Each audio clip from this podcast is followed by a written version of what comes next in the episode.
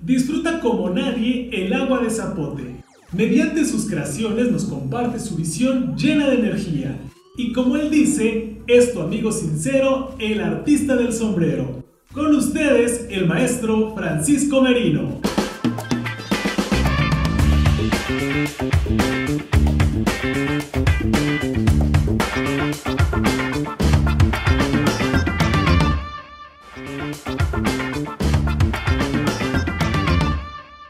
Bien, es momento de iniciar con la visita del maestro Merino. Muchas gracias por estar aquí con nosotros y vamos con el combo de preguntas, así es que para que la gente conozca un poquito más de nuestro invitado, ¿estás listo? Claro. Personaje de los cómics del cual te hubiera gustado disfrazarte al menos una vez. Bueno, me he disfrazado varias veces de Joker, del Guasón. Es mi personaje favorito de los cómics. Oye, si pudieras crear un nuevo animal, ¿cómo te lo imaginas?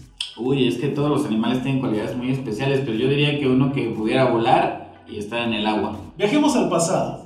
¿Qué momento histórico te hubiera gustado presenciar? Oh, esa es una pregunta muy bonita. Nunca, nunca había pensado. Ay, aunque está duro, pues en la Segunda Guerra Mundial. Oye, ¿a qué actriz de cine le harías un retrato? Ah, bueno, hay una que me gusta mucho, que se me hace una mujer increíble, Elsa Aguirre. Oye, ¿qué personaje de caricatura era tu favorito? El primer personaje que me gustó de las caricaturas fue Box Bunny. Oye, si tuvieras que lanzar tu línea de sombreros con diseños propios, ¿qué figura sería tu primera creación? Pues yo creo que más que la, la figura, bueno, las formas de los sombreros están hechas con, con alguna afinidad, ¿no? Yo creo que más bien sería como la composición del color, material, lo que me atraería más. ¿Y te gustaría lanzar una, una línea de? Nunca había pensado, pero sí estaría padre. Por lo menos hacer unos para mí, porque yo uso todos los días sombreros, sí estaría padre. ¿Cuál es esa comida que te dieron a probar en un pueblo de Oaxaca y que no olvidas? Uh, me encantó la cegueza en San Antonio Castillo Velasco. Mis amigos, el maestro José García y su esposa, doña Teresita, me invitaron a comer a su casa y prepararon eso, cegueza. Uy, qué rico, es un Oye, tipo de mole. Precisamente Es un tipo de mole como rojo y Es muy es picante, es picante y le ponen como masita como a la barbacoa. Eh, está delicioso.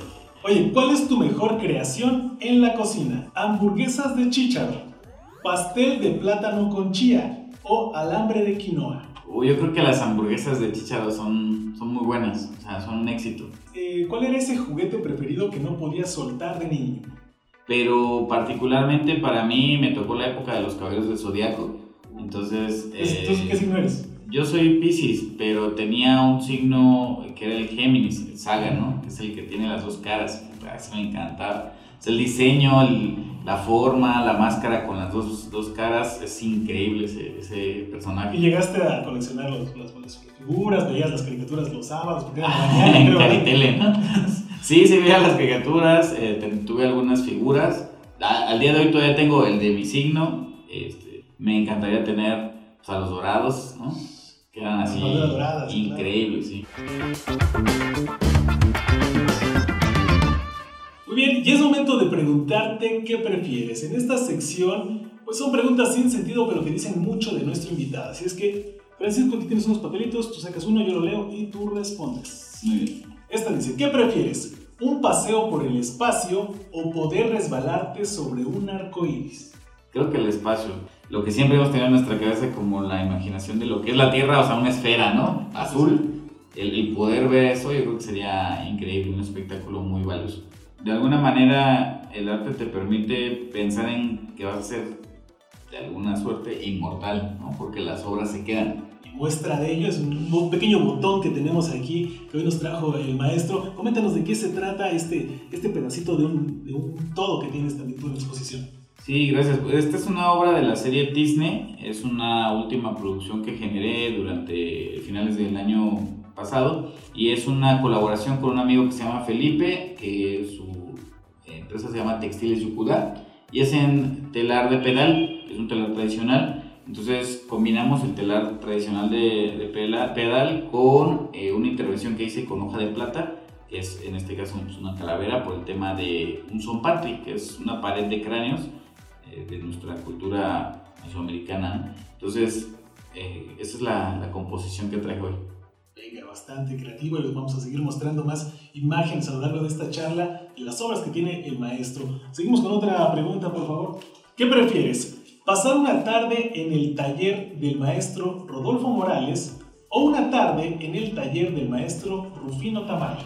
Para mí eh, la obra de Rufino Tamayo es una obra muy, muy atractiva, muy valiosa, quizás por el sentido del color y lo abstracto. Su obra es ligeramente abstracta o se inclina hacia la abstracción y es, una, es un favorito para mí, ¿no? Entonces yo creo que en ese sentido me encantaría estar una tarde en el taller de Rufino también. Y, y me interesa saber tú cómo eres cuando estás creando. Pero justo cuando estoy pintando sucede eso, ¿no? Esa mente en blanco, ese instante de, de algo más y que pareciera que tienes un plan, pareciera que tienes ya un, un proceso, ¿no? Que estás o sea, estás muy seguro de que tienes que agarrar este color, que tienes que hacer una mancha, que tienes que hacer una forma, pero en realidad es como que algo, algo más, ¿no? Algo más allá. No diría espontáneo, sino como, como que ese es el momento preciso para sacar esa, esa forma, ¿no? Esa idea, todo eso. Pero, ¿y existe como tal eh, una preparación previa o te llega la inspiración de, ¿sabes qué? Yo me tengo que ir, olvida la entrevista porque tengo que ir a pintar. ¿Es así? ¿O tienes así como unos ciertos pasos para que ahora sí me dedico y ¡pum! Creo que son, son, sí son momentos también como chispazos de energía y tener la oportunidad obviamente de estar en tu taller o cerca. ¿no? Yo llegué y pues, vi el este, petate, ¿no? Gris y dije, ah, se ve bien padre. Entonces estás pensando, ¿no? Como en formas, colores y todo lo vas registrando, no tal vez en libreta, pero sí en tu mente, ¿no? Registro visual. Mm, y así eso le juntas un componente eh, narrativo, en algunos casos los que hacen obra figurativa, algo narrativo, como, ah, bueno, pues un paisaje, ah, pues yo le pondría un petate en el suelo, ¿no? Entonces ya se va construyendo eso, ¿no? Como una, pues, una narrativa visual. Y en el caso de lo abstracto, pues ya más bien son esas sensaciones que provocaron estas texturas, representarlas, ¿no? ¿Qué prefieres? ¿Que te regalen un vaso con agua de zapote o una jícara con tejate? Está muy buena también. Y muy difícil la decisión. Sería agua de zapote negro porque me encanta. Pero el tejate también es de mis bebidas favoritas. ¿Ah, sí? Oye, cuéntame un poquito del zapote. ¿De dónde? ¿Quién te lo dio a probar? ¿Cuál te gusta? Mm, favoritas, sin lugar a duda, para mí de Oaxaca y únicas, porque no hay otro lugar en México que se celebre, es la Samaritana. Es una fiesta más grande que la Guelaguetza para mí, ¿no? Sí, sí. Porque tengo un recuerdo de niño de la Samaritana increíble porque justamente tuve la, pues, la, oportunidad de nacer y de crecer en el centro histórico, entonces es donde más hay locales, puestos, todo, y de niño me dejaban ir, ¿no? Así como, ah, bueno, eso Maritana ven, ¿no? Y yo iba con mi vasito a las dependencias de gobierno, a los hoteles, así, pues me daban agua, me daban un dulce regional, entonces las aguas frescas oaxaqueñas, por así decirlo, pues son algo que a mí me encanta, ¿no? El nombre de Zapote Negro, eh, que tiene que ver con mi esposo, con la galería, eh, surgió por una lluvia de ideas con unos amigos artistas, donde pues estábamos buscando justamente un nombre, Y alguien comentó, ah, pues Zapote Negro, porque estábamos buscando algo relacionado al color o, al tema de lo negro. Y a partir de ahí todas las inauguraciones, eventos y cosas, yo siempre trato de que haya agua Zapote Negro. De pronto dije, bueno, esto quisiera ver cómo se ve en negro, sin color un reto personal, sino como algo que es parte de un ciclo, un ciclo constante de la vida. Y fue una combinación de pintura y cerámica. La cerámica, principalmente yo trabajo el barro negro, es lo que se conoce como barro negro, porque para mí es una fuente de expresión increíble, ¿no? Eh, yo puedo hacer figuras geométricas o algunas cosas más orgánicas, con la tonalidad negra se ven increíbles, ¿no? Ese es como el tono que yo necesito para poderme expresar. Pero eh, regularmente cuando uno saca las piezas del horno, de San Bartolo por ejemplo, se llenan las manos de tizne, porque todas las piezas están llenas de tizne. De hecho, justo hoy las traigo así un poco sucias porque, es nada, porque estuve trabajando unas piezas, estaba este, moviendo unas piezas y se llenan de tizne. Entonces es un nombre muy genial para, para esta exposición, ¿no? Como muy representativo, ¿no? De esa, esa sustancia negra, ¿no? Como que de pronto a veces parece como terciopelo o seda sobre las piezas de cerámica, ¿no? Se me hace como algo muy um, sensual. Dice, viajemos al futuro. ¿Qué frase adornaría tu tumba? ¿Cómo te gustaría que te recordara? Bueno, siendo muy poéticos, me gustaría que dijera un soñador que vivió su sueño. Venga, bastante interesante. Vamos a la última parte de nuestra entrevista. Aquí seguimos platicando con el maestro Francisco Merino. Y ya estamos en, la última parte de nuestra charla con el maestro Francisco Merino, precisamente para conocer de qué se trata, ¿no? Y la disciplina donde él se, se, se envuelve de manera pues, genial. Y uno de los aspectos que me, que me interesa resaltar, aparte de la creación, es eh, el abrir espacios, ¿no? Y tú te has encargado de, de, como dices, acercar el arte a la gente, tanto en espacios públicos, eh, con exposiciones, combinando eh, pues, la danza, la música, de todo se puede vincular y precisamente hace rato mencionábamos de Zapote Negro, ¿no? Ya un poquito más de tres años. Sí. Cuéntanos un poquito de este proyecto. Bueno, originalmente surgió con la intención de poder invitar a algunos compañeros artistas, de que hiciéramos eh, una colectividad.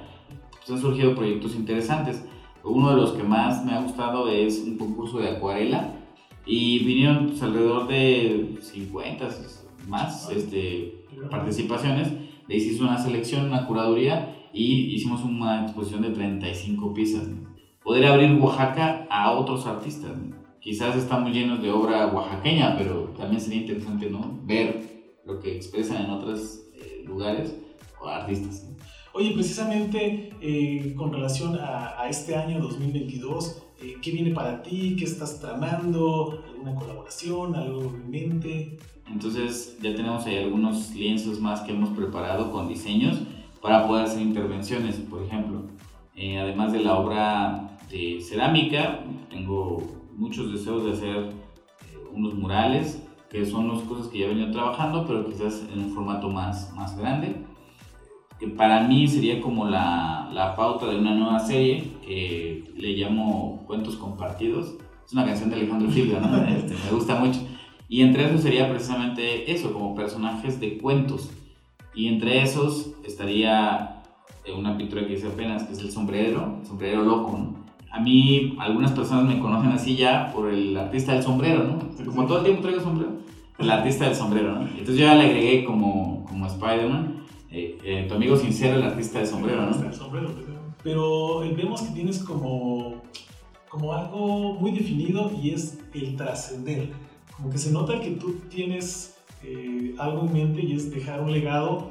Como dices, no sabemos hasta cuándo tenemos chance de hacerlo, pero, pero se ve que, lo, poco a poquito lo, lo, vas logrando. ¿Tú cómo lo sientes? Es una oportunidad de poder tocar a muchas personas a lo largo de tu vida, con tus obras. Eh, el hecho de que uno de tus trabajos esté hoy aquí, quizás esté en otros países, eh, es la oportunidad también de abrirse al, al mundo, ¿no? de, de, hacer una obra eh, universal, como precisamente decía Tamayo, que es un artista que admiro, y, y ese es mi, mi, objetivo, ¿no? hacer una obra universal que pueda hablarle a las personas indistintamente. Y, y, creo que en cada obra es, es lo, que, lo que disfruto hacer, ¿no? o sea, el poder impactar a las personas para que vayan más allá de una imagen que les gusta, ¿no? Visualmente y que los haga reflexionar, que los haga sentir, que los haga pasar un buen rato viéndola y, y eso, ¿no? O sea, esa posibilidad yo creo que es muy, muy buena para mí, el poder tocar a más personas. Tú compartías una frase que dice, el arte se vive. Y, y a mí me viene a la mente una, un videito donde tú subiste de una obra que, que expusiste en Tijuana, uh -huh. Resiliencia, me parece que también se llama. Sí. Y bueno, si vamos a poner imágenes de lo que es, y hay un videito que compartiste de una niña que está viendo precisamente esa obra y me llamó muchísimo la atención porque va precisamente con esa frase del arte se vive, ¿no? Eh, la pequeñita está viendo esta, bueno, descríbenos para empezar exactamente Ajá. esta instalación y es un instante donde la pequeña se ve que disfruta eh, la textura, el movimiento y, y, sale, ¿no? De cuadro. Entonces es como, como dices, ¿no? Eh, el arte está para todos y no necesitas un manual para disfrutarlo, ¿no? Ahí está. Claro. Sí, yo creo que esa es una escena como de película o, o pues que sí lo vive uno como papá cuando va agarrando de la mano a su hijo y de pronto se suelta, ¿no? O, o se jala para ir hacia algo, ¿no? Creo que eso solo pasa cuando hay algo que causa mucha admiración o mucha atracción a, a los niños. Y precisamente es lo que desafortunadamente vamos perdiendo, ¿no? La, la capacidad de asombro. Entonces, en este video que, que, narras, la niña como que se sorprende y se acerca a ver esto, ¿no? Todo lo que está sucediendo alrededor de esta pieza. Es una pieza de 7 metros de altura y más la altura del, edificio, pues está a 14 metros, ¿no? Y está formada por 365 hilos por piezas de cerámica, esferas, y tiene un dinamismo, ¿no? Gira. Entonces, eh, yo creo que para mí esa pieza es una síntesis justamente de mi búsqueda en lo que es pues, transformar, eh, trascender y sobre todo sorprender. Eh, ¿no? me canso de decirlo, aunque es una frase trillada, pero las personas cada vez estamos menos dispuestas a poner atención a algo. Quizás cinco segundos vemos una imagen, pero de pronto esta posibilidad de ver tantas cosas en, nuestro teléfono, en las pantallas, eh, el streaming, todo, eh, nos hace ser menos sensibles ¿no? a, lo, a, lo, visual y de pronto lograr romper con eso creo que es un objetivo complejo y difícil, pero cuando lo logras es una experiencia muy grata y satisfactoria. Venga, pues por más obras de esas, maestro. Y por último, tus redes sociales para que pues, la gente esté atenta a los proyectos, a los trabajos y puedan colaborar contigo. Claro, bueno, mi Facebook personal es Francisco Merino Valencia y mi Instagram, que es donde regularmente publico más de mi trabajo, es Francisco Merino Art, ART. Eh, ese es con respecto a mi trabajo y la Galería de Arte Zapote Negro también está en Instagram como Galería Zapote Negro. Venga, pues ahí tienen la recomendación para que no, pierdan la, pista aquí de, nuestro invitado. Tenemos un pequeño souvenir para ti. Muchas gracias. Muchísimas gracias por compartirnos pues, un poquito de tu trabajo, de lo que viene y pues éxito en este año. Gracias. Soy Jair García y como dice la canción, la vida es un juego, nada es para siempre, disfruten jugar. Música